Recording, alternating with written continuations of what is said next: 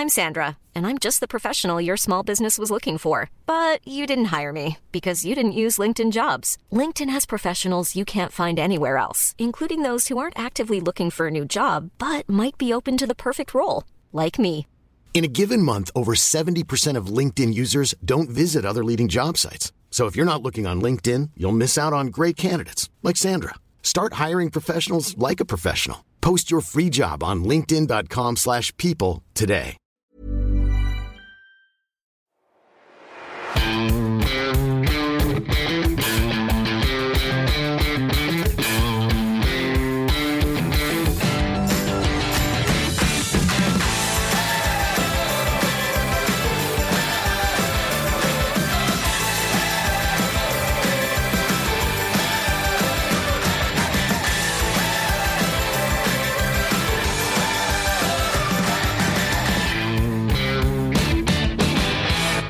Moin Moin und herzlich willkommen zu einer neuen Folge des Finanzrocker Podcasts. Mein Name ist Daniel Kort und zu Gast in meinem Podcast habe ich heute Dr. Christine Laudenbach.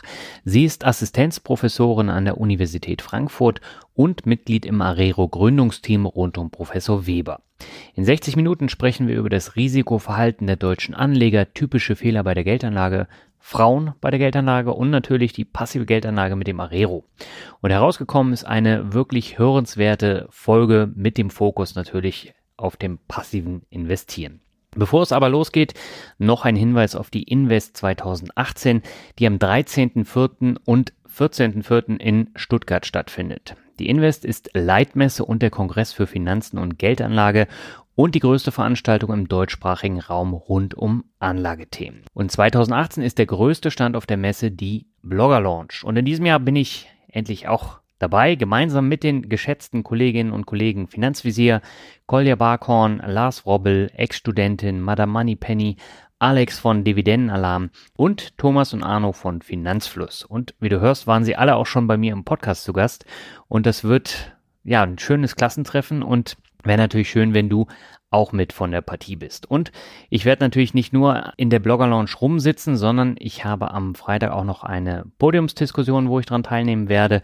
Und mir steht auch noch ein großer Raum zur Verfügung, wo ich mir noch überlege, was ich da genau mache. Also entweder wird es einen Vortrag geben oder irgendwas in der Art. Und darüber werde ich im Vorfeld in meinem Newsletter berichten. Wer Lust hat, kommt einfach vorbei und trifft mich ansonsten in der großen Blogger Launch. Der Eintritt, der ist für dich frei.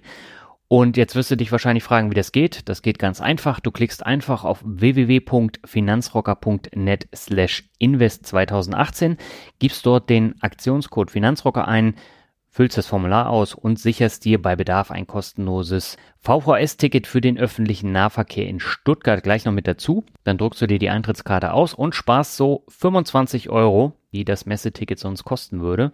Ja, und ich freue mich, wenn wir uns dort in Stuttgart treffen. Und darüber hinaus hast du natürlich die Möglichkeit, mit anderen Leuten über Finanzen zu sprechen. Und natürlich kannst du meine ganzen Podcast-Gäste auch nochmal löchern. Und ich glaube, das wird eine schöne Veranstaltung. Und ich freue mich da schon richtig drauf. So, jetzt genug gesappelt, auf geht's ins Interview.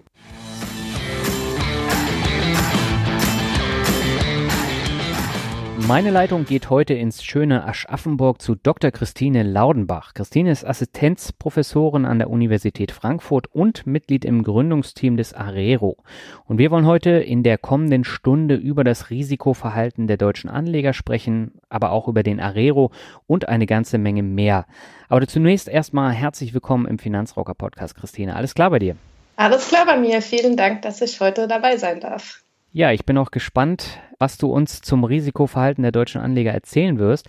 Aber vielleicht magst du dich ganz kurz nochmal vorstellen. Ja, gerne. Also ich forsche an der Goethe-Universität in Frankfurt zum Thema Finanzentscheidungen von Privathaushalten. Mhm. Das ist ein Forschungsbereich, der Finanzen und Psychologie kombiniert, was für mich persönlich ganz äh, spannend ist, weil es so zwei ja, Bereiche verbindet, die ich sehr interessant finde. Und in diesem Zuge ist auch der Arero entstanden. Also der mhm. basiert eigentlich auf einer Forschungsarbeit und so kam das Ganze dann zusammen. Mhm. Ich habe mir ja im Vorfeld des Interviews auch ein bisschen deinen Lebenslauf angeschaut und dabei ist mir sofort aufgefallen, dass du äh, das Thema Lernen schon frühzeitig in die eigenen Hände genommen hast. Du hast eine Ausbildung als Bankkauffrau bei der Deutschen Bank absolviert und parallel, glaube ich, dein BWL-Studium an der Frankfurt School of Finance begonnen. Was hat dir denn den Antrieb gegeben, schon vom äh, Start der Karriere weg parallel ein Studium zu absolvieren?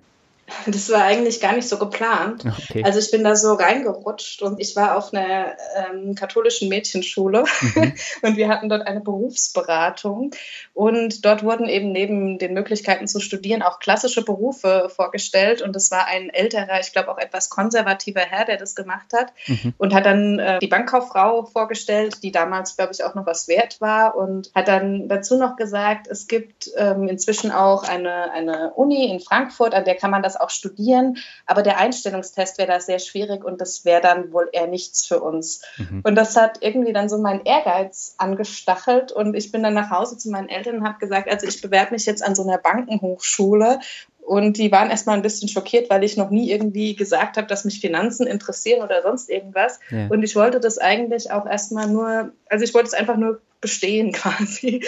Dann hat es mir aber ganz gut gefallen. Und das war dann doch auch sehr aufwendig, weil man muss sich parallel an der Uni bewerben, hat da äh, mehrere Assessment Center und auch bei den Banken, die ja auch nicht irgendwie nur fünf Minuten mit einem Zeit verbringen. Und dann mhm. habe ich irgendwann gedacht, ich kann es ja eigentlich auch mal ausprobieren. Und es hat mir dann Spaß gemacht. Und so ist das passiert. Mhm. War es denn äh, einfach, äh, beides parallel zu absolvieren? Ich würde sagen, es war, es war nicht einfach, aber ich hatte das Glück, dass wir eine sehr, sehr nette Gruppe waren. Also mhm. das waren sehr kleine Gruppen in der Uni, so 30 Leute immer in einem Kurs quasi. Und wir, das geht schon viel äh, Freizeit drauf, weil das Studium ist dann immer donnerstags bis samstags gewesen und teilweise samstags auch von 9 bis 20 Uhr.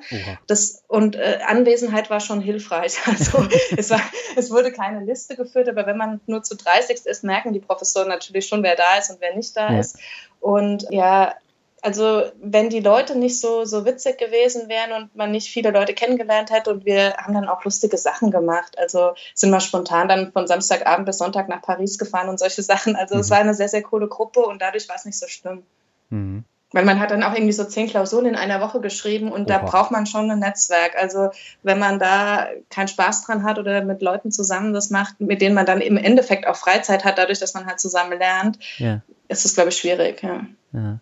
Und das Studium scheint dir so gefallen zu haben, dass du gleich an der Uni geblieben bist, nämlich an der Universität Mannheim. Und ja. äh, da warst du dann äh, fünf Jahre tätig, ich glaube, als wissenschaftliche Hilfskraft zuerst. Mhm. Und hast 2012 deinen Doktortitel mit Summa Cum Laude erworben. Ähm, worum ging es denn in deiner Doktorarbeit? Also da habe ich mich mit dem Risikoverhalten von Privatanlegern, also dem Risikoverhalten und dem Risikoverständnis beschäftigt. Mhm. Und das war sehr spannend. Also ich kam ja aus der Bank dann, also ich hatte ja fünf Jahre bei der Deutschen Bank gearbeitet und diese, diese Möglichkeit dann etwas zu machen, was jetzt nicht so weit weg ist, weil die Arbeit in der Bank hat mir ja auch Spaß gemacht. Mhm. War, sehr, war sehr schön dann, weil ähm, ich habe es dann von der anderen Seite gesehen. Ich meine, in der Bank ist es natürlich schon eine andere Herangehensweise, weil man ja Produkte verkaufen möchte. Mhm. Und hier war jetzt eher der Ansatz auch zu verstehen, ob die Leute die Produkte auch verstehen oder wie man ihnen das, also wie man das Verständnis halt erhöhen kann, was die Leute alles verstehen. Und das weiß man ja oft gar nicht. Ich meine, mhm. das ist ja auch so, ich glaube, auch als Arzt, wenn man, wenn man äh, bestimmte, bestimmte Operationen mehrfach gemacht hat, vergisst man dann vielleicht vielleicht auch das Ganze so zu erklären, dass es auch jemand versteht, der sich zum ersten Mal damit auseinandersetzt. Und ich glaube, so ist es bei vielen Finanzprodukten eben auch. Und sich mal anzuschauen, was die Leute, was die Leute verstehen und äh, was da überhaupt für ein Grundwissen vorhanden ist, war schon mhm. sehr interessant dann auch. Ja. Mhm. War denn in deinen Forschungen relativ äh, schnell klar, dass das äh, Finanzwissen gerade bei diesen Bankprodukten auch gar nicht vorhanden war oder nur sehr rudimentär? Mm, ich, ich glaube, es kommt ein bisschen auf die Fragestellung an. Es gibt mhm. ja sehr, sehr viele Dinge, die man sich da betrachten kann. Also beim Risiko ist es schon sehr, sehr interessant, weil die meisten auch ja, Regulierungs, Regulierungsänderungen basieren häufig auf der Volatilität. Mhm. Und die Forschung zeigt, dass die Leute eigentlich überhaupt nicht wissen, was Volatilität ist. Also nicht alle natürlich, mhm. wenn man sich damit beschäftigt schon, aber viele gar nicht wissen, was Volatilität ist und sich auch ganz andere Risikoaspekte angucken. Also für viele Personen spielt zum Beispiel die Verlustwahrscheinlichkeit eine viel größere Rolle als die Volatilität. Mhm. Ich will jetzt nicht sagen, dass das, dass das richtig ist, ne? aber es ist zumindest gut zu wissen, wenn man, wenn man Risikoindikatoren entwickelt, wie zum Beispiel in dem Key Investor Information Document, die ja auf der Volatilität basieren, mhm. ist es schon wichtig zu wissen, was sich was sich Investoren eigentlich normalerweise angucken an Risikokennzahlen und was für sie wichtig ist. Und mhm. das war schon sehr interessant, ja. Mhm. Aber normalerweise, wenn ich jetzt als unbedarfter Anleger in die Bank gehe und ich äh, treffe auf einen Verkäufer, der zum einen natürlich weiß, wie er verkaufen muss, zum anderen weiß er auch, was er verkaufen muss. Ich habe aber selber gar keine Ahnung. Da bin ich natürlich immer im Hintertreffen und orientiere mich auch so ein bisschen an, an dem Berater dann und kann gar nicht die Risiken so ganz abschätzen.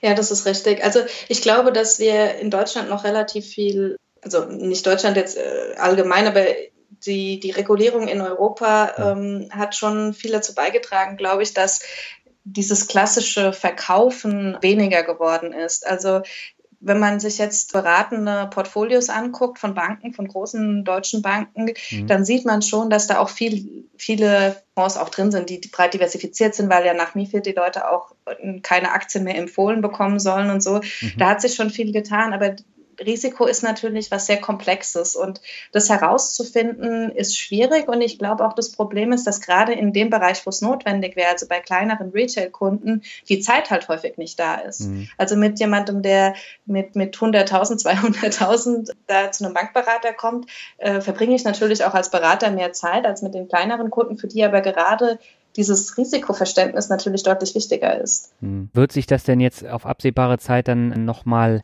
ändern, gerade auch durch ETFs beispielsweise, die ja zum absoluten Renner geworden sind in den letzten Jahren und auch so ein bisschen ähm, dazu geführt haben, dass sich viele Leute jetzt selbstständig um ihre Finanzen kümmern? Ich glaube, das Problem ist immer noch, dass die Leute, die es am meisten betrifft, sich immer noch zu wenig darum kümmern. Also wenn man sich zum Beispiel mal die Aktienmarktteilnahme in Deutschland anguckt, wenn da, wenn man da Fonds inkludiert, ist die ja, glaube ich, bei 11 Prozent oder so. Also ich, ich weiß jetzt nicht die genaue Zahl, aber mhm. nach dem Deutschen Aktieninstitut schwankt die ja immer so zwischen 9 und 12 Prozent, glaube ich. Mhm. Und da sieht man ja, dass, dass viele, viele ähm, Personen in Deutschland überhaupt keine Aktieninvestments haben. Mhm. Also ich glaube, ich glaube, die Leute, die sich dafür interessieren, die kommen auch relativ schnell auf eine passive Anlagephilosophie. Aber dazu muss man sich natürlich damit auseinandersetzen. Und es gibt, glaube ich, ganz viele Leute, die gar nicht wissen, was es überhaupt für Möglichkeiten gibt, sondern halt zwischen den Produkten, die zur Auswahl stehen, eins auswählen und dann auch da auch nicht weiter suchen oder sich informieren. Hm. Was würdest du denn äh, sagen, was sind denn die häufigsten Fehler, die die Anleger machen? Naja, also wenn man, wenn man äh, ein paar deiner Podcasts gehört hat, kennt man die meisten wahrscheinlich ja. schon. Aber eine, einer, der in Deutschland auch wie in anderen Ländern sehr, sehr häufig ist, ist zum Beispiel der Homebias, also dass die Investoren in, in deutsche Aktien, also in Aktien ihres Heimatland investieren. Ich habe da mal eine Studie zu gesehen. Ich glaube, die Top, von den Top 10 Aktien, die die Deutschen halten, sind neun deutsch und die zehnte ist Apple oder so.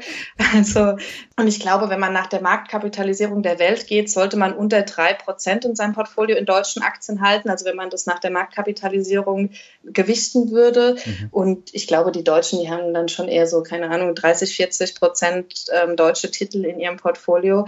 Das ist natürlich aus Risikostreuungsaspekten ja nicht optimal, sage ich jetzt mal. Mhm. Ein anderer Punkt ist, das sagt man immer so schön, hin und her taschenleer, also dass man einfach zu viel handelt und die Gebühren werden generell unterschätzt, also auch Vorgebühren. Da gibt es ja immer so diese klassischen Fragen, was passiert aus 100.000 Euro in 30 Jahren mit ja. Gebühren, ohne Gebühren und so weiter. Und das wird komplett unterschätzt, weil man einfach sehr große Schwierigkeiten mit der exponentiellen Verzinsung hat als, als Mensch. Durchschnitte kann man ganz gut bilden. Also wenn ich, wenn ich dir 20 Zahlen hintereinander auf einem Bildschirm zeige oder 30, dann kannst du mir ganz gut näherungsweise sagen, was du glaubst, was der Durchschnitt dieser Zahlen ist, aber mit allem, was irgendwie exponentiell ausgerechnet wird, das kann man intuitiv kaum, kaum stemmen. Also es gibt bestimmt Leute, die das können, aber der Otto-Normalverbraucher halt nicht. Mhm. Ja, ich glaube, das sind so die zwei Hauptfehler. Natürlich kommen noch andere Dinge dazu, eben, dass, dass viele gar nicht am Aktienmarkt teilnehmen, aus diversen Gründen. Und nach der Theorie sollte ja jeder zumindest einen ganz kleinen Teil seines, seines, seiner Anlage ähm, in, in Aktien investieren. Mhm. Und ja, ich glaube, das sind so die, die Hauptfehler, die man so macht. Hm. Wie siehst du es mit dem Thema Selbstüberschätzung? Das ist ja auch ein häufiges Thema an der Börse. Ja, ja. Ich meine, da ist es natürlich so, das sind, das sind wieder diese, diese, dieses Hin und Her Taschenleer. Also Selbstüberschätzung mhm. endet häufig damit, dass man sehr, sehr viel handelt und mhm. sehr viele Gebühren hat und natürlich auch nur die, die Bruttorendite im Kopf hat. Also die Gebühren, die hat man auf einem anderen mentalen Konto abgespeichert. Ja. Ähm, und ja, dann ist es den Leuten, glaube ich, oft gar nicht bewusst, wenn man, wenn man fragt, was, was die Leute so für eine Rendite im letzten Jahr hatten, ist es teilweise sehr abstrus, was da rauskommt. Ähm, und ich möchte mich da gar nicht ausnehmen, ne? mhm. weil wenn man so in, in sein Portfolio guckt, man sieht da diverse Zahlen, häufig guckt man auf Einzelpositionen und nicht auf das Gesamtportfolio. Und dadurch ist es natürlich auch sehr schwierig, das zu aggregieren im Kopf, mhm. was man da jetzt eigentlich verdient oder verloren hat. Mhm. Siehst du denn Unterschiede zwischen Männern und Frauen beim Risikoverhalten? Ja, ganz klar. Also Frauen, ähm, ganz Frauen sind deutlich risikoaverser. Das zeigen auch, auch viele Studien. Mhm. Es gibt neue Studien, die ich ganz interessant finde, die zeigen, also grundsätzlich sagt man ja, dass Frauen ein viel geringeres Finanzwissen haben. Das, gibt, das ist in ganz vielen Ländern getestet worden. Mhm. Es gibt aber neuere Studien, die zeigen, dass Frauen auch deswegen häufig ein geringeres Finanzwissen haben, weil sie häufig mit ich weiß es nicht antworten. Mhm. Also es gibt oft bei diesen Fragebögen die Option ich weiß es nicht. Und ähm, wenn man wenn man die Frauen zwingt zu antworten, dann schließt sich die Lücke um 40 Prozent. Also es ist schon so, dass Frauen tendenziell ein geringeres, also ein geringeres Finanzwissen haben, mhm. aber es wird deutlich überschätzt dadurch, dass Frauen sich auch weniger zutrauen. Und wenn ich mir weniger zutraue, dann ist es natürlich auch ein größerer Schritt, überhaupt erstmal ein Portfolio zu eröffnen oder ein Depot zu eröffnen und da auch zu handeln, sage ich jetzt mal. Mhm. Aber hier merke ich zum Beispiel auch, dass dass sich da eine ganze Menge tut. Also äh, zum einen tragen ja Finanzbloggerinnen wie Madame Moneypenny dazu bei, die eine ja. Facebook-Gruppe hat mit über 5000 Frauen da drin. Und da hat man natürlich eine komplett andere Basis, um sich auszutauschen, als wenn jetzt Männer dabei sind, die dann dieses Primatenverhalten an den Tag legen und alles besser wissen. Das ist perfekt. Also es gibt auch Studien, die zum Beispiel zeigen, dass Frauen in Mathe-Tests schlechter abschneiden, wenn sie wissen, dass auch Männer diese Tests gleichzeitig machen. Ist das so? Das ist, das ist total verrückt, ja. Mhm. Ähm, und deswegen finde ich gerade diese Sachen wie Madame Moneypenny oder auch Her Money, diese Sachen finde ich super, weil dort Frauen in einer ähm, geschützten Umgebung sich austauschen und auch ja. wissen, dass sie nur unter sich diese Sachen diskutieren. Und anscheinend scheint es ja irgendwie in der Frau drin zu sein, dass sie sich bei solchen Sachen wohler fühlt, wenn sie unter Frauen ist und ja. Äh, sich auch selbstsicherer fühlt. Deswegen ist es eine sehr, sehr schöne Entwicklung, die da momentan stattfindet, ja. Hm. Was hältst du denn generell so von Finanzblogs, Finanzpodcasts oder auch Finanz-YouTube-Kanälen? Beschäftigst du dich äh, damit und schaust dir auch an, wie äh, da die Kommunikation stattfindet, jetzt mit äh, den Hörern, Lesern oder Zuschauern? Ja, auf jeden Fall. Also für mich ist es ja auch aus Forschungsgründen sehr, sehr spannend. Mhm. Also was Leute für Fragen haben, wie sie bestimmte Dinge wahrnehmen, was sie sich auch wünschen. Also das, das interessiert mich schon sehr und auch gerade diese Diskussion bei Madame Moneypenny und so, das ist natürlich sehr, sehr spannend, weil, weil man viele Dinge auch nach, der, nach einer gewissen Zeit nicht mehr wahrnimmt. Also mhm. wenn, wenn du dich jeden Tag mit dem Thema beschäftigst, dann hast du auf einmal irgendwann ein Basiswissen und weißt gar nicht mehr, was man alles nicht weiß normalerweise, mhm. weil sich das so natürlich anfühlt. Ich merke das auch manchmal, wenn ich zum Beispiel in Arero irgendjemandem beschreibe, muss ich immer sehr aufpassen, dass ich nicht ähm, lauter Fachbegriffe verwende, mhm. weil ich nach einer Zeit natürlich mich jeden Tag damit beschäftigt habe und dann ja da, natürlich da auch eine gewisse Fachidiotie wahrscheinlich an den Tag lege. Ja, deswegen sind gerade solche Blogs natürlich super spannend. Auch, also auch in allen möglichen Bereichen. Ich, ja. äh, es ist immer schön, wenn Leute sich, wenn Leute da ein Forum finden, wo sie sich austauschen. Und ähm, das ist ja jetzt heutzutage natürlich auch viel besser möglich als früher noch. Ja, ja finde ich super. Das ist schön zu hören. Was würdest du denn sagen, welchen Einfluss haben denn heute noch so Broschüren oder Börsenmagazine auf das Anlegerverhalten? Mhm. Ja, bei den Sachen ist es natürlich so, dass das von Leuten, also um das zu lesen, muss ich mich ja schon mal dafür interessieren. Ja. Das heißt, ich erreiche damit ja keine Leute, die, die vielleicht unsicher sind, ob sie, ob sie da teilnehmen möchten, sondern das sind schon sehr eher Leute, die, glaube ich, auch eher glauben, da erfolgreich sein zu können mhm. und äh, bestimmte Strategien suchen.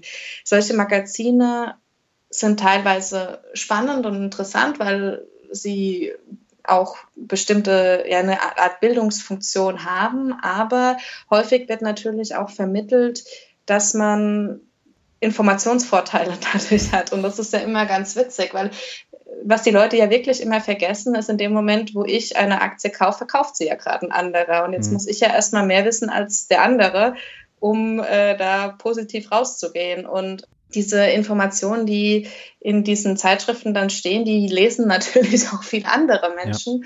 Ja. Und ähm, ich glaube, das wird halt manchmal so ein bisschen suggeriert, dass man da einen Informationsvorsprung bekommen könnte, woran ich nicht glaube. Mhm. Ja. Aber führen die denn zu einem stärkeren ja, Kauf- oder Verkaufverhalten?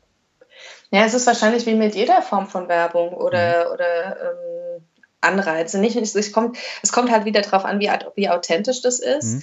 Ich meine, wenn jemand, der, der vielleicht auch mal eine Zeit lang Glück hatte, jetzt im ganz extremen Fall, wenn, wenn Warren Buffett was super findet, finden das auch viele anderen dann super. Das ja. kann man ja noch nachvollziehen in dem Fall. Ähm, aber bei, bei anderen Dingen ist es ja genauso. Also wenn, wenn jetzt eine Direktbank einen Fonds des Monats bewirbt, dann passiert da natürlich auch viel. Also dann, dann wird dieser Fonds natürlich auch wie verrückt gekauft. Das heißt, das hat auf jeden Fall einen Einfluss aufs Handeln. Hm. Jetzt gibt es ja im Internet auch ganz viel ominöse Werbung zum Thema Börsenbriefe und Co. Also mir fällt da auf Anhieb immer äh, Knauf ein, den sehe ich ständig bei mir im Browser oder Hans Meiser. Und da heißt es ja dann immer sechs Tipps, wie man schnell die besten Aktien kauft oder sieben Aktien, die man unbedingt verkaufen muss. Hat das denn äh, genauso eine extreme Wirkung oder eine noch stärkere als jetzt zum Beispiel Börsenmagazine? Ich glaube, es hängt halt immer so ein bisschen von der, von der Person ab und wie viele Leute das natürlich auch lesen und ob, mhm. ob die Person dann in irgendeiner Form ja suggerieren kann, dass sie damit schon Erfolg hatte. Mhm. Also das ist ja ähnlich wie bei Beratern. Wenn jemand berät, der den, der den Eindruck vermittelt, dass er selbst viel Geld mit seinen Investments gemacht hat, ja. ähm, folgt man vielleicht eher als wenn jemand einem das Gefühl vermittelt, dass er selbst das auch nicht so wirklich geschafft hat. Mhm. Manche Sachen sind halt sehr gefährlich, vor allem für Leute, die halt nicht so viel wissen. Es gibt auch so Werbung im Internet auf Seiten, auf denen man Kurse äh, abrufen kann, die jetzt auch sehr häufig verwendet werden, wo dann Anzeigen sind zum Thema Holz 10% ja. krisensicher. Genau. Und dieses Krisensicher mag auch immer, was auch immer bedeuten, aber es vermittelt einen Eindruck von Sicherheit und 10 Prozent sicher, das kann einfach nicht sein. Mhm. Also ich glaube, was, was, was halt einfach wichtig ist, ist, dass man mit gesundem Menschenverstand da dran geht. Und wenn, wenn jemand den ultimativen Tipp hätte, würde er ihn für sich alleine benutzen und nicht äh, mit allen anderen teilen, würde reich werden, auswandern, sich eine Villa irgendwo kaufen und sich seines Lebens freuen, aber bestimmt nicht jedem erzählen, dass er genau dasselbe machen sollte. Und von daher muss man natürlich da immer ein bisschen vorsichtig sein mit solchen Dingen. Ja, ja ich muss dann immer an den Goldrausch denken, weil reich geworden sind ja nicht die, die nach Gold gesucht haben, sondern die, die Schaufeln und äh, die Spitzhacken verkauft haben. Ja, genau, so in der Art. Ja. Wo wir gerade beim Thema sind, lässt sich denn der Markt regelmäßig schlagen oder ist es ein kompletter Irrglaube der Anleger? Naja, die wissenschaftliche Lehrmeinung dazu ist ja, dass der dass die an den Börsen beobachtbaren Preise im Endeffekt die verfügbaren Informationen ganz gut reflektieren. Ja. Das heißt aber auch, dass das Morgen nicht vorhersagbar ist. Und ähm, Herr Weber sagt immer, also mein Doktorvater, nur Frau Schlotterbeck aus dem Räuber Hotzenplotz kennt die Zukunft. Und im Endeffekt, zumindest wenn man den Daten glaubt, den, den wissenschaftlichen, ist es nicht möglich. Also natürlich müssen immer grob 50 Prozent besser sein als der Markt und 50 Prozent schlechter, so wenn man jetzt mal von der Durchschnittsbetrachtung ja. ausgeht. Das heißt, die Frage ist ja, ob es persistent möglich ist, also dauerhaft. Und mhm. nach der wissenschaftlichen Lehrmeinung ist das nicht der Fall. Okay, dann lass uns mal so ein bisschen ins Thema einsteigen. Denn ähm, du warst während deiner Zeit in Mannheim im Team von Professor Weber und hast zu der Zeit auch den Arero mitgegründet, warst also im Gründungsteam drin. Und dieses Arero-Konzept, das beherzigt ja tatsächlich dann auch die, die Verhaltensweisen, die du eben geschildert hast und auch diese passive Anlagestrategie. Und es geht da wirklich darum, man kann nicht erwarten, den Markt zu schlagen. Trotzdem gibt es einige Hörer, die den Arero noch nicht kennen oder auch noch nie davon gehört haben. Vielleicht kannst du das Arero-Konzept mal kurz vorstellen. Ja, also Arero ist ein Fonds, der sich aus, die, also der Name bildet sich aus den Anfangsbuchstaben Aktien, Renten, Rohstoffe. Mhm.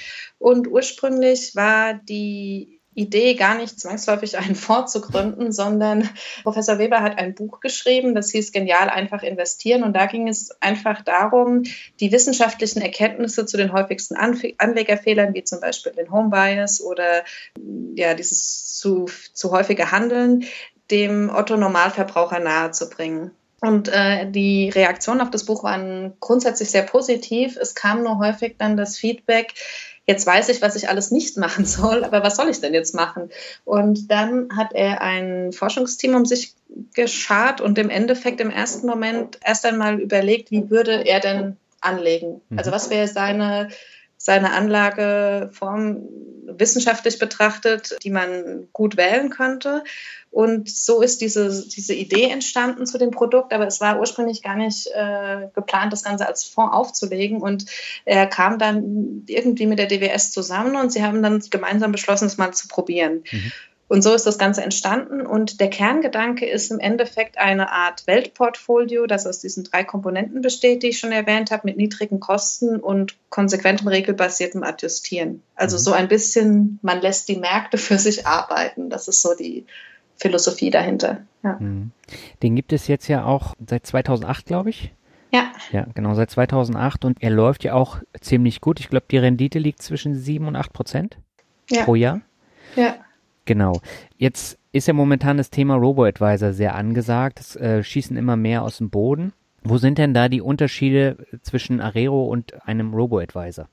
Ja, Robo-Advisor ist inzwischen ja so ein bisschen alles und nichts. Also ja. das ist ein sehr inflationär gebrauchter Begriff, würde ich jetzt mal sagen. Aber wenn man jetzt mal als Robo-Advisor so eine Art, ja, ich würde mal sagen, digitalisierten, automatisierten Ansatz zur Vermögensverwaltung begreift oder mhm. wenn man das so definieren möchte, dann haben Robo-Advisor ja zusätzlich zu dieser Vermögensanlage wie es jetzt zum Beispiel ein Arero wäre, häufig ja noch ähm, einen zusätzlichen Service, nämlich eine Risikoeinstellungsmessung in irgendeiner Form. Mhm. Und manche Robo-Advisor versprechen eben auch, die Marktentwicklungen vorherzusagen, also in irgendeiner Form mit Portfolioumschichtungen auf Marktentwicklungen zu reagieren. Mhm. Den zweiten Teil habe ich ja schon erläutert, das, das machen wir ja nicht weil wir nicht an die Vorhersagbarkeit glauben. Und der erste Teil, ähm, ist natürlich was, was für, für Anleger wichtig ist. Also diese, dieses Gefühl für die Risikoeinstellung. Mhm. Der Unterschied ist vielleicht hier, die Kernidee bei von Arero basiert so ein bisschen auf der Kapitalmarktlinie. Das heißt, mein Persön meine persönliche Anlage lässt sich auf die Kernfrage reduzieren, wie teile ich mein Vermögen zwischen einer risikofreien Anlage und dem Marktportfolio auf. Mhm. Und wir verstehen Arero als eine Art Marktportfolio, was natürlich nur näherungsweise der Fall ist, weil wenn ich ein Marktportfolio gründen würde, würde ich auch Assets wie Kunst und was auch immer ähm, noch äh, damit mit einbringen was aber ja eine gewisse Liquidität haben muss, um das Ganze auch in einem dann abzubilden. Das heißt, wir verstehen Arero als eine Art Marktportfolio und dann ist eben noch die Frage, wie viel ich riskant anlegen möchte und wie viel risikofrei. Mhm. Und um dem Anleger da zu helfen, haben wir dieses Risikotool entwickelt. Ähm, das basiert so ein bisschen auf meiner Promotion, weil wir da äh, in verschiedenen Experimenten eine Risikodarstellungsform getestet haben und das kann man auf unserer Website ausprobieren. Und da wird den ähm, Anlegern mit Hilfe von, von Simulationen ein Gefühl für die Volatilität vermittelt, sodass man vielleicht ein bisschen einschätzen kann, was, was man an Risiko ertragen kann, sage ich jetzt mal. Aber es ist natürlich keine Anlageberatung, weil eine Anlageberatung muss ja auch die Risikotragfähigkeit eines Anlegers mit einbeziehen. Und das sind alles Dinge, die wir so nicht machen. Also wir stellen eine Produktlösung da, eine Basisanlage, die man so lassen kann, die man kombinieren kann ähm, und bieten den Anlegern noch zusätzlich die Möglichkeit für sich selbst ein Gefühl für das Risiko durch dieses Tool zu entwickeln. Aber im Endeffekt ist da keine Beratung in dem Sinne dabei. Und Robo-Advice impliziert ja, dass man in irgendeiner Weise noch eine zusätzliche Beratung mit mhm. einfließen lässt. Mhm. Vorteil vom Arero aus meiner Sicht ist natürlich auch die Tatsache, dass man äh, nicht in die Bredouille kommt bei der Auswahl von den passenden ETFs. Ähm, das heißt, ich muss nicht zwischen Anbietern auswählen, ich muss nicht zwischen äh, unterschiedlichen Indizes auswählen, sondern ich habe immer die feste Vorgabe. Das vereinfacht natürlich dann eben auch das äh, Anlegerverhalten. Ne? Ja, ich meine, es gibt natürlich auch Leute, die das als Nachteil bezeichnen. Mhm. Das, das ist einfach die Frage, inwieweit ich da selbstständig agieren möchte. Unsere Idee war es wirklich für den für den Anleger eine Art, ich will jetzt nicht sagen rundum sorglos Paket, weil ganz so einfach ist es dann wahrscheinlich doch nicht, aber eine Art Basisanlage zu entwickeln, die man auch sehr gut, also wir haben, wir haben zum Beispiel ganz viele Kunden, die für ihre Kinder oder ihre Enkel sparen, ähm, weil man das natürlich auch sehr gut in der, oder in einer Versicherungslösung kann man das gut einsetzen, wo man vielleicht dann auch nicht auf verschiedene Produkte zurückgreifen möchte mhm. und so ähm, ein, eine Komplettlösung in einer Form hat, die jetzt auch nicht sehr, sehr teuer ist. Welche Indizes und Länder sind denn im Arero enthalten? Also im Arero in der Aktienkomponente, das sind 60 Prozent des, des Vorvolumens, sind vier Regionen enthalten: Nordamerika, Europa, Pazifik und Schwellenländer. Mhm. Das sind grob, also die Indizes, die nachgebildet werden, sind grob 2800 Aktien und ich glaube 40 Länder. Mhm. Und da wird der Gedanke der eben hohen Diversifikation mit eingebracht. Genau. Mhm. Und dann habt ihr noch 25% Renten und 15% genau. Rohstoffe mit drin. Warum ja. so einen großen Rohstoffanteil? ähm, Im Endeffekt ist es, ist es so, dass es das Optimum, also ist, wir, wir sagen nicht, dass es die ideale Lösung ist, sagen wir mal mhm. so. Die Rohstoffkomponente ist deshalb enthalten, weil wir einen Wert drin haben wollten, der gut zu Aktien diversifiziert. Mhm. Und ähm, die, die wissenschaftliche Arbeit hat eben gezeigt, dass eine Kombination aus Aktien, Renten und Rohstoffe in der Vergangenheit auch ein sehr gutes Mischungs- oder ein sehr gutes Mischungsverhältnis dargestellt hat, wobei man nicht sagen kann, dass 60, 60 25, 15 jetzt die Optimallösung ist. Je nach, das ist ja bei solchen Sachen immer so, je nachdem, welchen Zeitraum man sich anguckt, ist eine andere Kombination vielleicht besser. Man kann auch sagen, Rohstoffe waren jetzt wahrscheinlich nicht die, das optimale Investment in den letzten Jahren, wenn man mhm. sich die Returns dort anguckt. Ja. Aber das ist wieder genau diese Vorhersagbarkeit. Das, kann, das weiß man halt auch nicht. Die Idee dabei ist das Diversifikationspotenzial und ähm, im Endeffekt spielt es gar keine so große Rolle, ob ich 60, 25, 15 mache oder 65, 20. Äh, habe ich vergessen, das auszurechnen, aber also im Endeffekt äh, ist dieses Mischungsverhältnis an sich aus diesen drei Komponenten mit einem starken Aktienanteil hat sich historisch als, als hilfreich erwiesen, würde ich jetzt mal sagen. Ja, wenn ich mir jetzt so das Weltportfolio von Dr. Gate Kommer anschaue, dann mhm. hat er ja noch Small Caps da drin und er hat auch noch Immobilien-ETFs äh, oder sogenannte REITs mit drin. Warum setzt ihr nicht da drauf? Also bei Immobilien ist es halt so, dass man da auch wieder in, in Immobilienfonds oder so investieren müsste. Und die sind häufig von der Diversifikation gar nicht so unterschiedlich zu, zu Aktien. Mhm. Und wir haben damals für uns äh, entschieden, dass aus diesem Grund der das Hinzufügen von Immobilien, die häufig auch zumindest vor zehn Jahren noch nicht so liquide handelbar waren, da für, für uns jetzt keinen entscheidenden Mehrwert geboten hat. Mhm. Ähm, du hast ja die Kostenquote jetzt eben schon erwähnt. Die ist ja in der Tat sehr, sehr günstig, wenn man das jetzt vergleicht. Ihr habt keine Ausgab äh, Ausgabeaufschläge, ihr habt keine erfolgsabhängigen Gebühren und die TR liegt in Höhe von 0,5 Prozent. Das ist ja wirklich überschaubar. Nichtsdestotrotz, wie könnt ihr dieses Produkt äh, nach wie vor so günstig halten? Naja, im Endeffekt braucht man ja nicht so viel, wenn man keine große Vertriebsmannschaft hat. Mhm. Viel Geld geht bei solchen Dingen natürlich auch für den Vertrieb oder wird für den Vertrieb aufgewendet, was ja auch völlig legitim ist. Also ich kann ja auch keinen Fonds verkaufen, ohne dass ihn jemand kennt. Ja. In unserem Fall war es aber ja am Anfang wirklich so, dass es eher ein Experiment war, sage ich jetzt mal, so ein Forschungsprojekt, das wir umgesetzt haben. Also mhm. wir haben auch nicht damit gerechnet, dass das so erfolgreich wird. Wir haben am Anfang bei jeder Million eine Flasche Sekt getrunken, damit haben wir dann irgendwann mal aufgehört, weil wir Angst um unsere Gesundheit hatten. Ähm, also das, ich meine, wir hatten, wir hatten nie eine große, große Vertriebsmannschaft hinten dran und ähm, dadurch ist es auch möglich, das Ganze so abzubilden und die, die DWS ist, ist uns natürlich da auch sehr, sehr entgegengekommen. Also mhm. äh, für, für die DWS war das auch einfach ein spannendes Projekt, das sie mit uns zusammen ausprobieren wollte und ja, so, so kann man die, die Kosten erklären. Mhm. Wie viele Investoren habt ihr jetzt, grob geschätzt? Das wissen wir nicht. Das, nicht. Ähm, okay. das wissen wir nicht, weil wir ja quasi ähm, ein, ein, ich sage jetzt mal, ein White-Label-Produkt bei der, bei der DWS sind. Das heißt, wir kennen unsere Anleger nicht. Mhm. Wir kennen, wir kennen ähm, sie aus, ich sage jetzt mal, Gesprächen mit dem Markt, also wenn wir uns zum Beispiel mit Direktbanken unterhalten, dann äh, schmeißen die uns mal eine Zahl rüber und äh, wie viele Investoren sie haben. Und wir wissen zum Beispiel, dass ein großes Volumen auch bei den Direktbanken liegt. Aber aus Datenschutzgründen kennen wir die Anleger nicht. Also wir wissen nur, dass es ähm, ja, dass der Hauptteil bei Direktbanken liegt, eben dadurch, was, was die Direktbanken uns erzählen und dass es in letzter Zeit ähm, auch sehr, sehr viele ähm, Honorarberater und Versicherungen mit, mit äh, ja, Honorarberatern gibt, die das Produkt bei sich vertreiben. Mhm.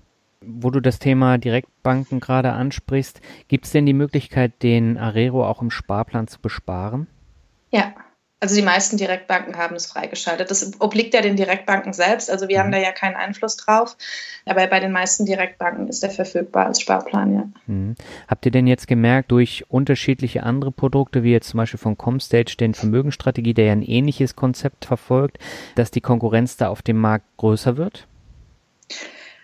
Also es gibt mehr Produkte, die in eine ähnliche Richtung denken, mhm. aber ich würde jetzt nicht unbedingt sagen, dass es ähm, was Negatives ist, weil es gibt immer noch so viele Produkte, die völlig anders sind und einen anderen Ansatz verfolgen, dass es für uns eher positiv ist, wenn, wenn mehr ähm, dieser passive Gedanke, dieser ähm, Diversifikationsgedanke, wenn der mehr heraussticht, weil ich glaube, dass das generell die Aufmerksamkeit auf diese Art von Produkten legt. Mhm. Aber so den, den Arero selber bewerbt ihr jetzt nicht so extrem, oder? Also wenn ich jetzt so die Börsenzeitschriften durchschaue oder andere Anlegermagazine, äh, Anlegerblätter, ihr taucht zwar immer mal wieder auf, zum Beispiel auch im, im Buch von Gerd Kommer, aber ähm, so richtig Werbung habe ich selten gesehen für den Arero. Mhm.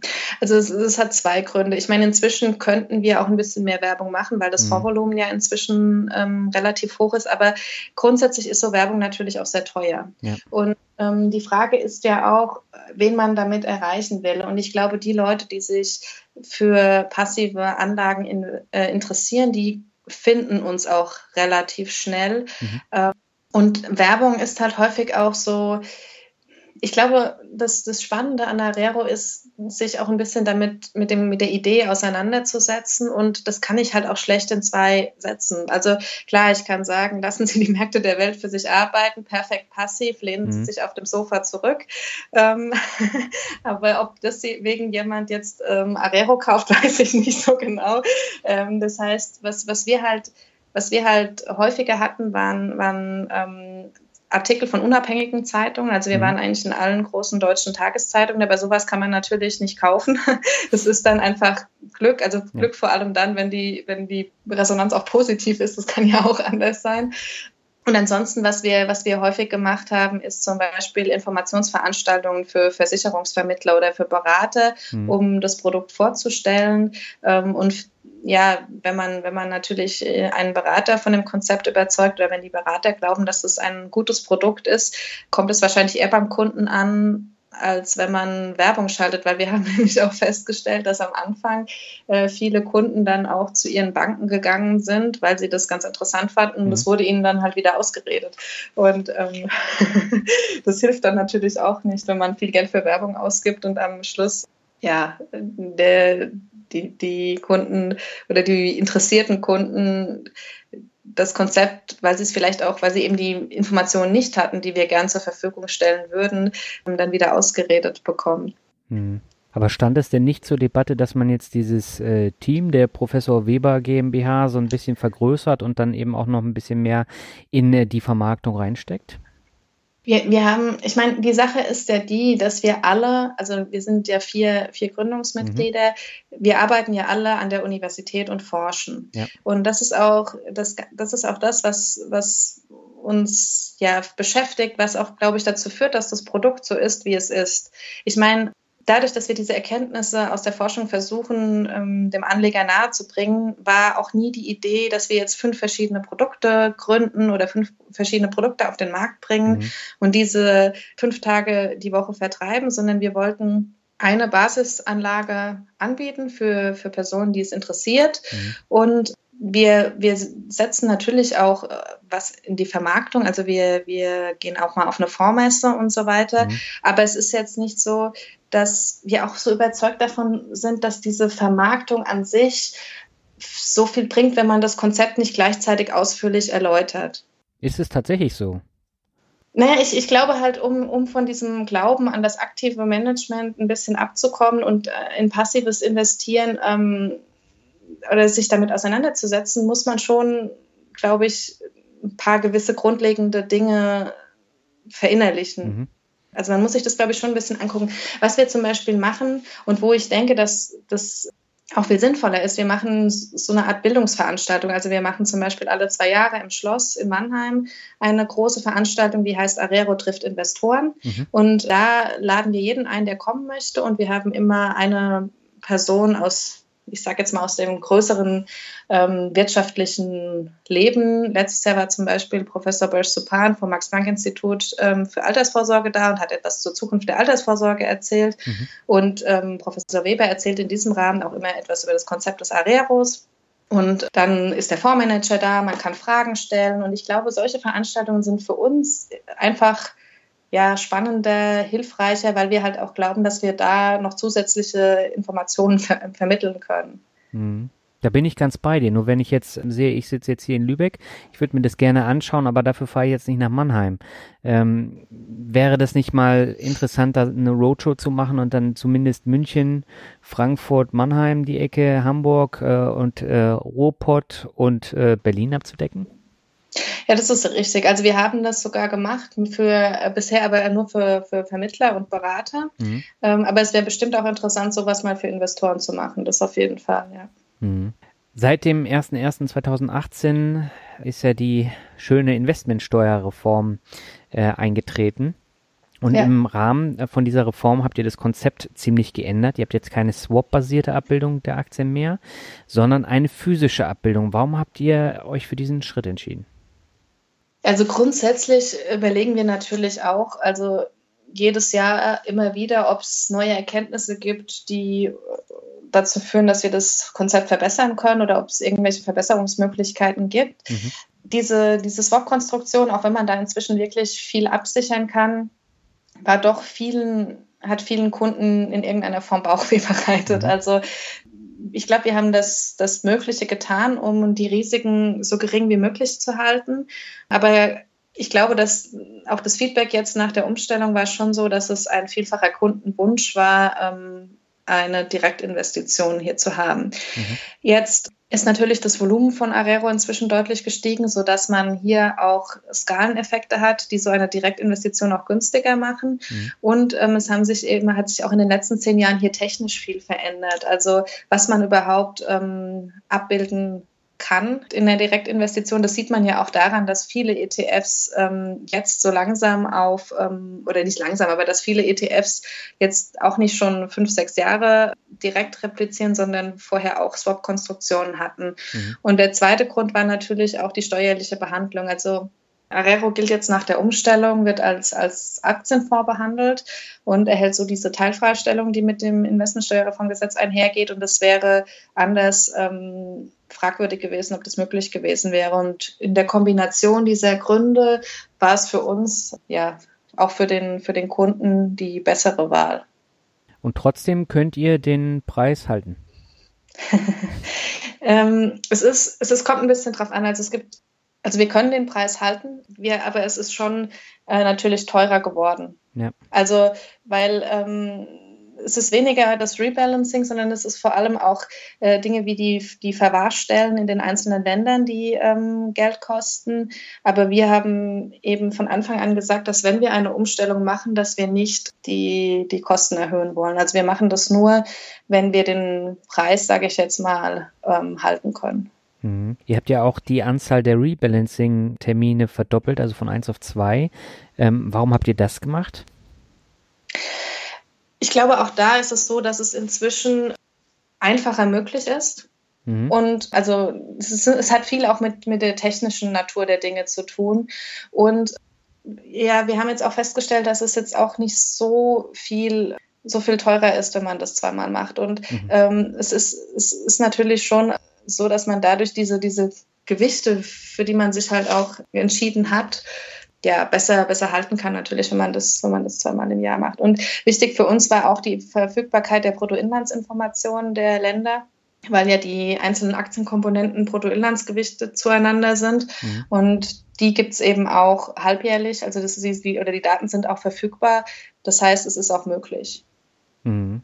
Du hast vor ein paar Minuten auch gesagt, dass ein Nachteil am Marero die Tatsache ist, dass man an den Gewichtungen selbst nichts ändern kann. Das heißt, ich habe ein relativ starres Konstrukt und kann mein, meine individuellen Anlageentscheidungen nicht einfließen lassen. Das führt dann natürlich auch dazu, dass es gerade bei so äh, passiven Blocks wie beim Finanzvisier, äh, dass da der Arero halt äh, immer so ein bisschen abgetan wird. Aber wenn du jetzt mal aus wissenschaftlicher Sicht das erklärst. Wie wichtig ist es denn, sich selbstständig äh, so ein Portfolio zusammenzustellen, wo man äh, seine eigenen Wünsche und Überlegungen damit äh, reinpacken kann? Mhm. Ich meine, also wir hatten, wir hatten auch mal drüber nachgedacht, ob hm. wir vielleicht einen Arero ABC haben. Und was wir dann gemacht haben, ist, wir haben mal ähm, unsere Newsletter-Abonnenten befragt, ähm, was sie sich denn wünschen würden. Mhm. Da hätten wir aber, ich glaube, 250 verschiedene Produkte oh gebraucht.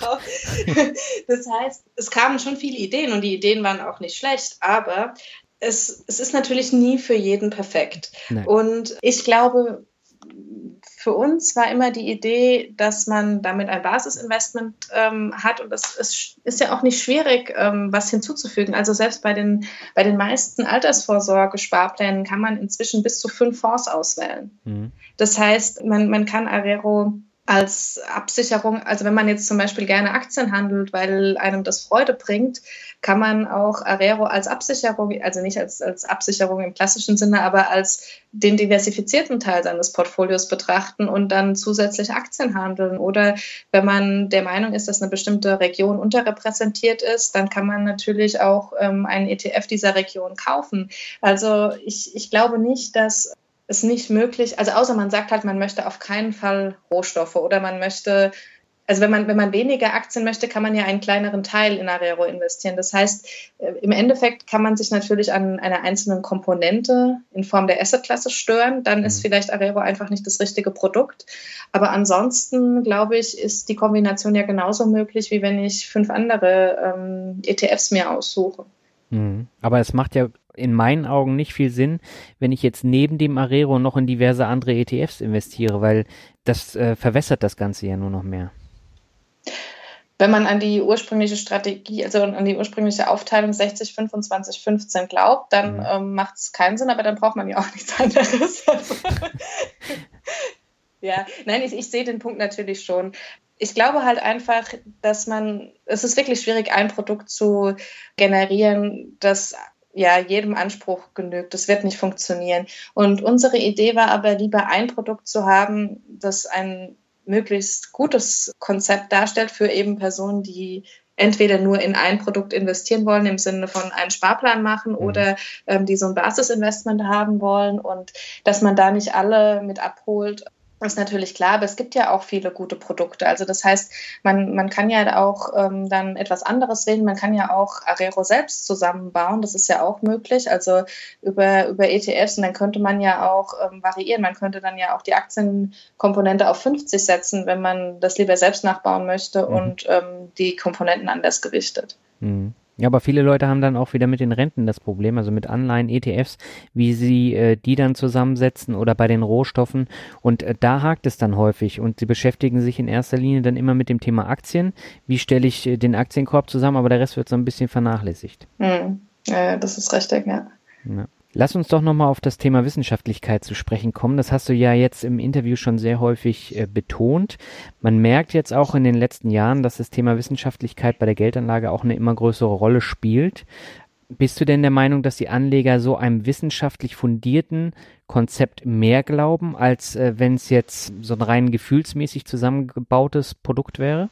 Also ich glaube, dass es mit Sicherheit kein Nachteil ist, sagen mhm. wir mal so. Ich, ich denke, es gibt äh, immer noch ganz viele Leute, die äh, überzeugt sind von dem aktiven Konzept und mhm. die das für sich auch so ja, entschieden haben. Und für die äh, spielt es, glaube ich, dann auch keine Rolle, ob diese passiven Produkte dann eher wissenschaftlich sind oder nicht. Wenn ich nicht dran glaube oder in der Meinung bin, dass das nicht, nicht haltvoll ist, dann bringt es wahrscheinlich einfach nichts. Mhm.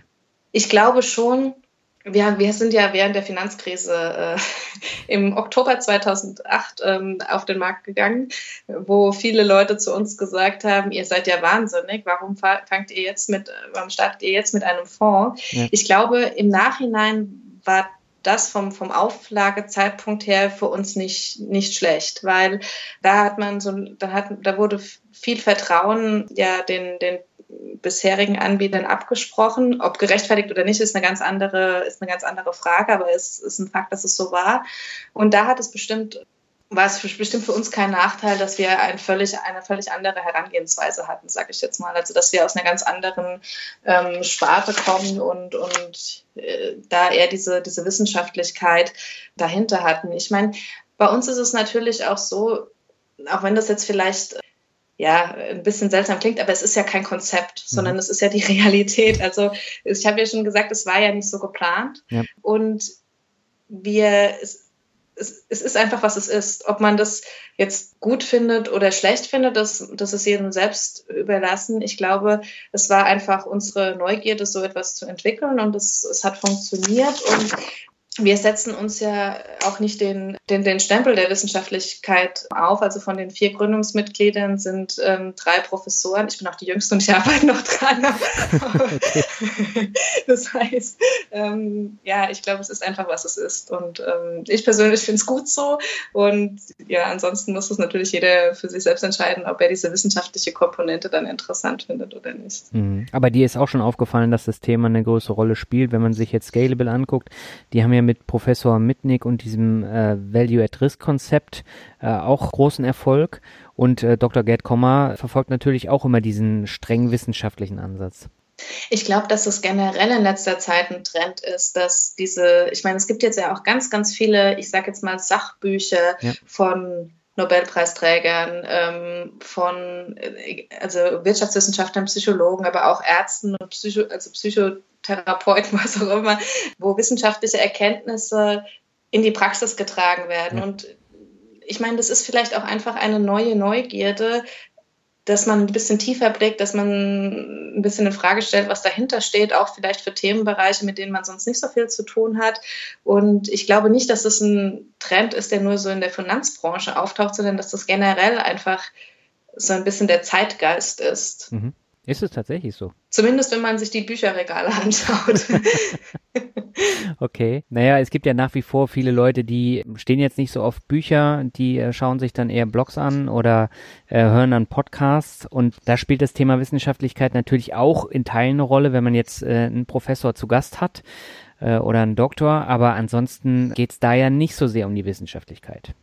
Ja, aber wenn du dir zum Beispiel das, dieses Buch von ähm, Daniel Kahnemann anguckst, dieses mhm. Thinking Fast and Slow, das ist ja sowohl bei den Hörbüchern als auch in den, ähm, bei den, ich sag jetzt mal, physischen Büchern ähm, in den Bestsellerlisten. Ja. Das heißt, eine gewisse Neugierde scheint da, scheint da schon da zu sein. Aber natürlich ist es halt auch ich meine, Wissenschaft ist halt auch häufig trocken, sage ich jetzt mal. Mhm. Also je nachdem, in welchem Bereich man guckt. Ich glaube, bei diesen Finanzentscheidungen ist es noch relativ einfach, weil man sich in vielen Punkten wiederfindet. Es ist ja, es ist ja ganz, ganz witzig, gerade auch diese Sachen mit der mit der Selbstüberschätzung. Da kann man auch viele schöne Beispiele finden, dass irgendwie 70 Prozent der Männer glauben, sie sind besser, bessere Autofahrer als der Durchschnitt und so. Mhm. Das bringt einen ja auch zum Schmunzeln und äh, man freut sich dann auch über solche Geschichten. Und ähm, sowas weckt ja auch die Neugierde. Das ist ja auch keine harte Kost, sage ich ja. jetzt mal. Das heißt, ich glaube, in dem Bereich funktioniert das jetzt noch ganz gut. Wenn man sich jetzt aber komplexere auch komplexere Anlagestrategien oder auch Details anschauen würde, die dann bei manchen Dingen dahinter stecken, dann würde auch schnell die Lust daran vergehen, glaube ich. Hm. Gut, dann habe ich noch eine Frage für dich. Mich würde jetzt äh, nach unserem Gespräch natürlich interessieren, wie du selber anlegst. Kannst du denn diese Fallstricke, die du jetzt im Anlegerverhalten festgestellt hast, äh, selber umgehen oder hast du damit selber Probleme? also ich sag mal so, ich, wenn ich, ich, ich bin nicht frei von Anlegerfehlern, würde ich sagen. Mhm. Also es juckt mich doch dann manchmal in den Fingern und ich habe auch schon die die ein oder andere Einzelaktie gekauft, aber ich bin mir zumindest dessen bewusst. Also ich, ich gehe auch ganz selten mal ins Casino und spiele mal Roulette, auch wenn ich weiß, dass ich äh, mit einer sehr hohen Wahrscheinlichkeit ohne Geld, äh, also zumindest je nachdem, was ich mitgenommen habe, dass ich meinen Einsatz verliere, sage ich jetzt mal. Das ist natürlich beim Aktienmarkt nicht ganz so krass. Also es ist ja nicht so, dass wenn ich mir jetzt eine Einzelaktie aussuche, dass die Wahrscheinlichkeit hoch ist, dass ich mein Geld komplett verliere. Mhm. Aber natürlich juckt es einen manchmal in den Fingern, wenn man ein, wenn man etwas sieht, was man irgendwie spannend findet und glaubt dann doch irgendwas zu wissen, wo man genau weiß, dass man eigentlich nichts weiß. Mhm. Ähm, aber es ist natürlich getrennt von von der grundsätzlichen Finanzentscheidung. Ich glaube, man, also was mir persönlich ist zumindest bewusst, was ich dann da tue. Mhm. Also ich erwarte dann nicht, dass ich äh, den Markt schlage, sondern ich will einfach dann ein bisschen ja, spielen, sage ich jetzt mal. Und ansonsten glaube ich, dass ich in meinem Umfeld viele Personen hätte, die nicht mehr mit mir reden würden, wenn Arero nicht das liefern würde, was es liefern sollte. Ja. Das heißt, ich meine, es ist ja ganz klar. Ich meine, man kann so ein, so ein Konzept auch nicht, auch nicht äh, auflegen oder ähm, ja, an den, den Leuten nahebringen, wenn man selbst nicht daran glaubt. Mhm. Das heißt, legst du auch selber in den Arero an? Ja, und ich glaube auch in dem Fall, dass es, ähm, dass es mit dem Hintergrundrisiko kein großes Problem ist, weil man sagt ja auch, man soll nicht in Mitarbeiteraktien investieren zum Beispiel, weil wenn es dann der eigenen Firma schlecht geht, geht es dem Portfolio auch schlecht. Mhm. Aber dadurch, dass ähm, Arero ja sehr breit diversifiziert ist, spielt es in dem Sinne keine Rolle, dass, weil wenn es Arero schlecht geht, geht es grundsätzlich den Märkten schlecht und dann ist es relativ, also nicht, nicht völlig egal, aber dann ist es auch nicht so wichtig, in, in was ich jetzt investiert habe, außer halt, dass ich breit diversifiziert bin. Mhm. Aber das heißt, so das Thema Absicherung ist ähnlich wie bei den ETFs bei Marero mit dem Sondervermögen. Ja, das auf jeden Fall. Ich meine, mhm. ich, was, was ich jetzt meinte mit dem Risiko ist, wenn du, wenn, wenn du, wenn die Märkte schlecht laufen, dann läuft Arero natürlich auch schlecht, weil Arero in den Markt investiert. Ja. Ähm, aber es, es ist bei mir jetzt nicht so, dass ich ein höheres ähm, Arero oder ein höheres Risiko habe, weil ich für Arero arbeite, weil man ja sonst sagen würde, mein Humankapital ist mit dem Arero korreliert und dadurch, mhm. dass Arero aber ähm, den ma breiten Markt abbildet, ist das ja was anderes als eine Einzelaktie von einem Unternehmen. Ja. Das wollte ich sagen. Ja, das auf jeden Fall. Super, dann lass uns doch mal zum angenehmen Teil des Interviews rübergehen, zum Finanzrocker Word Shuffle. Das heißt, ich nenne dir jetzt einige Begriffe und du sagst einfach, ja. was dir dazu einfällt. Das kann kurz sein, kann ein bisschen länger sein, wie du möchtest. Und beginnen möchte ich mit Monnem, also Mannheim, für die, die es nicht kennen. Ja, ich würde jetzt nicht sagen, dass es die schönste Stadt in Deutschland ist. also zumindest auf den ersten Blick. Ich war erstmal nicht so, so begeistert, als ich mein Bewerbungsgespräch dort hatte. Aber wenn man ein paar Jahre dort ist, ähm, schließt man es doch sehr ins Herz. Ja, dem kann ich nur beipflichten. Und ich habe äh, das erste halbe Jahr in Ludwigshafen gewohnt und äh, oh. da ist Mannheim wirklich eine Steigerung. ja, doch, äh, ja. Aber das vertiefen wir jetzt nicht. Ähm, kommen wir zum nächsten, das ist Crash. Crash. Crash ist für mich jetzt nichts, wovor ich Angst habe. Ich meine, es ist wahrscheinlich so, dass der nächste Crash mit Sicherheit kommt. Mhm. Ähm, man kann es in der Regel aussitzen. das heißt, ja, ich meine, äh, wenn man, wenn man gewisse Ziele hat in nächster Zeit, ähm, dann sollte man natürlich aufpassen. Also ich habe jetzt ein Haus gebaut und ähm, da habe ich jetzt vorher schon auch ein bisschen was aus, meinen, aus meinem Portfolio abgezogen, weil man mhm. ja nie weiß, wann der Crash kommt. Also so viel Risiko wollte ich dann doch nicht eingehen. Aber grundsätzlich bin ich da nicht besonders ängstlich, was das anbetrifft, weil ich einfach glaube, dass es der Lauf der Dinge ist. Es wird passieren, aber es wird auch wieder alles wird wieder gut. Die Zeit heilt alle Wunden. okay. Du hast mir jetzt auch das nächste Wort äh, schon vorweggenommen. Das wäre nämlich Immobilien gewesen. Immobilien. Ja, das, ähm, die beste Altersvorsorge hat vier Wände und ein Dach oder so. Da gab es mal so einen Spruch. ähm, da, ich, da ich ursprünglich vom Land komme, ist ähm, der Immobilien, äh, der, der Immobilienbesitz da noch ganz hoch im Kurs. Ja. ähm, und irgendwann werden alle zum, zum Häuslebauer hier, würde ich sagen. Und äh, ja, ich selbst wohne jetzt seit fast einem Jahr in dem selbstgebauten Haus und es ist wunderschön und ich würde es auch wieder so machen, selbst wenn es vielleicht nicht unbedingt vernünftig ist. Es gibt ja äh, Berechnungen, die zeigen, dass wenn man ähm, sein Leben lang in Miete wohnt, dass das vielleicht sogar finanziell ähm, ja, eine bessere Alternative ist, aber da ist dann die emotionale Komponente halt nicht enthalten. Ja, die spielt aber auch eine wichtige Rolle bei Immobilien und äh, ich finde, jeder muss da für sich selber entscheiden, was er möchte und wenn die eigenen vier Wände halt wichtig sind und wenn man das haben möchte, dann sollte man das machen, aber es ist tatsächlich eine Lifestyle-Entscheidung und keine Geldanlage-Entscheidung. Ja, definitiv. Hm. Der nächste Begriff, äh, das ist mein Standardbegriff, das ist Rockmusik. bei Rockmusik ist es bei mir so wie auch beim Anlegen. ähm, Breit diversifiziert oder wie? Nein, nein, nein, nein, nein. Ich habe ein ähm, einen ganz großen passiven Anteil daran, mhm. was aber mehr an meiner Umgebung liegt und nicht an meinen eigenen Präferenzen. Wobei ich jetzt nicht sagen würde, dass ich Rockmusik schlecht finde, aber ich mhm. würde sie, glaube ich, seltener hören, als es hier zu Hause der Fall ist. Ähm, ja, aber ich habe mich inzwischen äh, sehr, sehr gut damit angefreundet. Okay, aber bist auch jetzt kein richtiger Fan. Ja, ich, ich, muss, ich muss ja teilweise dann auch mal mit auf Konzert. Mhm. Nein, das, das Schöne, das Schöne an, an Rockmusik ist ja, dass ähm, die meisten Bands dann doch ähm, Leadsänger mit sehr schönen Stimmen haben. Und da gibt es immer so zwei, drei Songs, die auch ähm, dann meinen Nerv treffen. Das heißt, wenn ich mir hier ein Album angucke, würde ich immer als erstes einen anderen Song spielen, als der, der normalerweise gespielt wird. Aber ich finde immer was für mich. Also von daher. Ähm, ja. Das sind dann wahrscheinlich die Balladen, oder? Genau. aber sie sind auf dem Album drauf. Ja, ja, ich meine, das gehört zu der Musik auch dazu, aber ja, ja. ich, ich kenne das. Also äh, Frauen stehen da eher auf die ruhigeren Sachen. Ja. ja. Kommen wir zum nächsten, das ist Lieblingsfinanzbuch. Genial, einfach investieren natürlich. Wobei das auch sehr wissenschaftlich ist. Ne? Ich habe es gelesen und ähm, es ist schon stark auf wissenschaftlicher Basis geschrieben worden.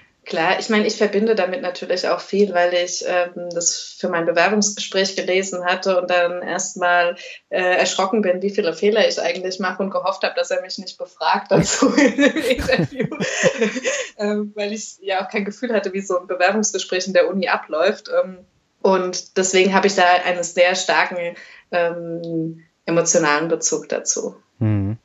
Dann kommen wir zum nächsten. Das ist ein Land, in dem du, glaube ich, längere Zeit warst. Das ist Chile. Ja, sehr schön, ein sehr schönes Land. Das, äh, ich bin zu dem Land so ähnlich gekommen ähm, wie zu der, zu der, zu dem Studium. Und zwar äh, wurden wir, also wir mussten innerhalb des Studiums ein Auslandssemester, ein Auslandssemester durchführen, sage ich jetzt mal. Und im ersten Moment wollte ich eigentlich nur meine Mutter schocken und habe gesagt, dass ich nach Chile gehe. Und sie fand das so schrecklich, dass ich es dann wirklich durchgezogen habe, zusammen mit einer Freundin. Und ähm, das war eine so schöne Zeit, weil ich hatte mich vorher überhaupt nicht mit Südamerika beschäftigt. Mhm. Ähm, konnte auch kein Spanisch, also das haben wir dann auch noch, äh, noch gelernt dann. Und es hat so viel Spaß gemacht, also es war so eine tolle Zeit, das kann ich nur empfehlen. Mhm. Und äh, so das Thema Reisen allgemein, hast du da auch ein Faible für? Ja, das auf jeden Fall. Also ich meine, ich bin halt grundsätzlich ein sehr neugieriger Mensch mhm. und ähm, ich denke, man, man durch Reisen äh, lernt man so viele, ja, auch neue Betrachtungsweisen und, und ja, andere Blickwinkel kennen und ja, es macht, es macht einfach viel Spaß. Also ich, ich probiere gerne neue Sachen aus und ähm, ja, deswegen reise ich natürlich auch gerne. Okay, dann kommen wir mal zu neuen Sachen. Kryptowährung ist der nächste Begriff. Ja, also das ist so gar nicht mein Thema. Ähm, ich, ich weiß nicht, ob ich in dem Bereich dann ähm, risikoavers bin oder ob ich einfach, ähm, es hat mich irgendwie nicht so berührt. Also im Sinne mhm. von, da war ich jetzt aus irgendeinem Grund, fand ich das jetzt alles nicht so, nicht so spannend. Vielleicht ist es auch schlecht, weiß ich nicht genau. Also vielleicht sollte man sich damit mehr auseinandersetzen, aber für mich ist es bisher, ja, es hat mich einfach nicht so fasziniert wie vielleicht andere Leute bisher. Auch nicht die Blockchain? Es ist interessant, das auf jeden Fall. Ich meine, es ist, es ist ein spannendes Thema, aber es ist jetzt nichts, wo ich jetzt sage, wenn ich abends drei Bücher zur Auswahl habe, dass ich mir das, äh, also Bücher jetzt im übertragenen Sinne, ne, aber dass ich, dass das jetzt das Thema ist, womit ich mich jetzt auseinandersetzen würde. Hm. Ja, ich muss bei dem Thema immer dran denken, an, an diese Goldgräber-Geschichte, die wir am Anfang hatten, ähm, weil auch hier, da gibt es so viele Leute, die jetzt äh, da irgendwelche Kurse verkaufen zum Thema, wie werde ich reich mit Bitcoin und so weiter. Und das, das artet immer mehr aus. Von daher bin ich eigentlich ganz froh, dass äh, da jetzt mal so die Bremse gedrückt wurde und dass die Kurse mal nach unten gehen. Hm, ja, ja. Aber ähm, so, so Bitcoin kaufen, das stand bei dir auch nie zur Debatte. Nee. okay. Dann kommen wir zum letzten Begriff. Ähm, das ist auch ein Begriff, den ich häufiger nenne, und zwar Glück. Ja, Glück. Glück kann man zum Glück nicht kaufen, äh, was glaube ich ganz gut ist.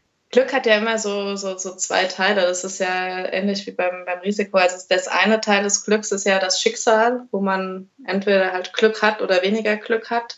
Und da kann ich für mich sagen, dass ich mich sehr glücklich schätzen kann, ähm, weil ich bisher vom Schicksal ähm, sehr sehr positiv behandelt wurde, sage ich jetzt mal. Mhm. Der zweite Teil ist, ist ja dann immer, wie glücklich man selbst ist. Und ich meine, natürlich spielt da das Schicksal eine sehr große Rolle, aber ansonsten ist es natürlich auch so, dass man selbst einen großen Beitrag dazu leistet, wie zufrieden man ist, wie man sein Leben lebt und mhm ja, mein Lebensmotto, das passt auch so ein bisschen zu dem Reisen, ähm, war immer Enjoy the Journey, also genieße die Reise. Ja. Und ähm, von daher ist dieser Teil des Glücks, glaube ich, einer, den man sehr stark selbst beeinflussen kann. Und äh, ja, ich versuche es auch gut zu tun.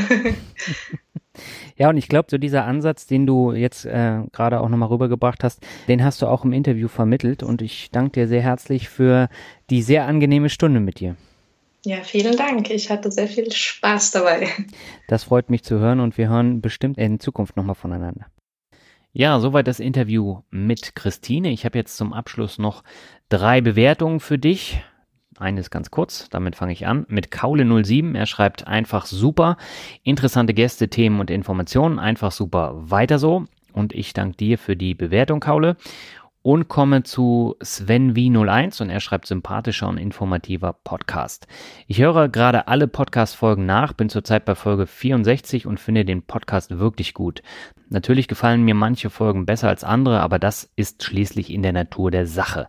Respekt, wie viel Engagement hier von Daniel aufgebracht wird. Besonders die Interviews gefallen mir sehr, da man so auch einen Einblick in die Finanzen und Pläne anderer Mitmenschen bekommt. Bitte weiter so. Ja, Sven, ich danke dir für die Bewertung. Ich habe letztens gehört, ich soll nicht so viele Interviews machen. Ähm, du sagst das genaue Gegenteil. Ich versuche, dass es sich weiter die Waage hält, dass ich zwischendurch dann auch äh, weiterhin Solo-Folgen mache. Aber das werden nicht allzu viele sein, weil mir da einfach die Zeit fehlt, um das Ganze auszuarbeiten. Aber Interviews wird es auf jeden Fall weiterhin geben. Vielen Dank für die Bewertung und ich komme jetzt zur letzten Bewertung von heute. Die stammt von J.H. aus O. und er oder sie schreibt, das rockt. Seit einigen Monaten höre ich regelmäßig den Finanzrocker Podcast und habe dadurch schon einiges gelernt. Auch die Umsetzung ist durch praktische Tipps und die angegebene Literatur gut gelungen. Sowohl die spannenden Interviewgäste als auch die Mixtapes machen Autofahrten und redundante Zeitabschnitte sinnvoll. Die Folge 82 mit Lars Frobbel hat mich nun endlich zu einer Bewertung inspiriert. Super spannendes Interview mit einem Thema, das für mich sehr relevant ist, nämlich Self-Publishing. Danke dafür. Ich hoffe auf viele interessante Folgen im Podcast. Ja, ich danke dir herzlich für die Bewertung und ja, hoffe, dass künftig auch noch weitere interessante Folgen für dich dabei sind. Damit bin ich am Ende für diese Podcast-Folge. Die nächste Folge gibt es Anfang März und bis dahin wünsche ich dir alles Gute. Bis dahin, mach's gut. Ciao.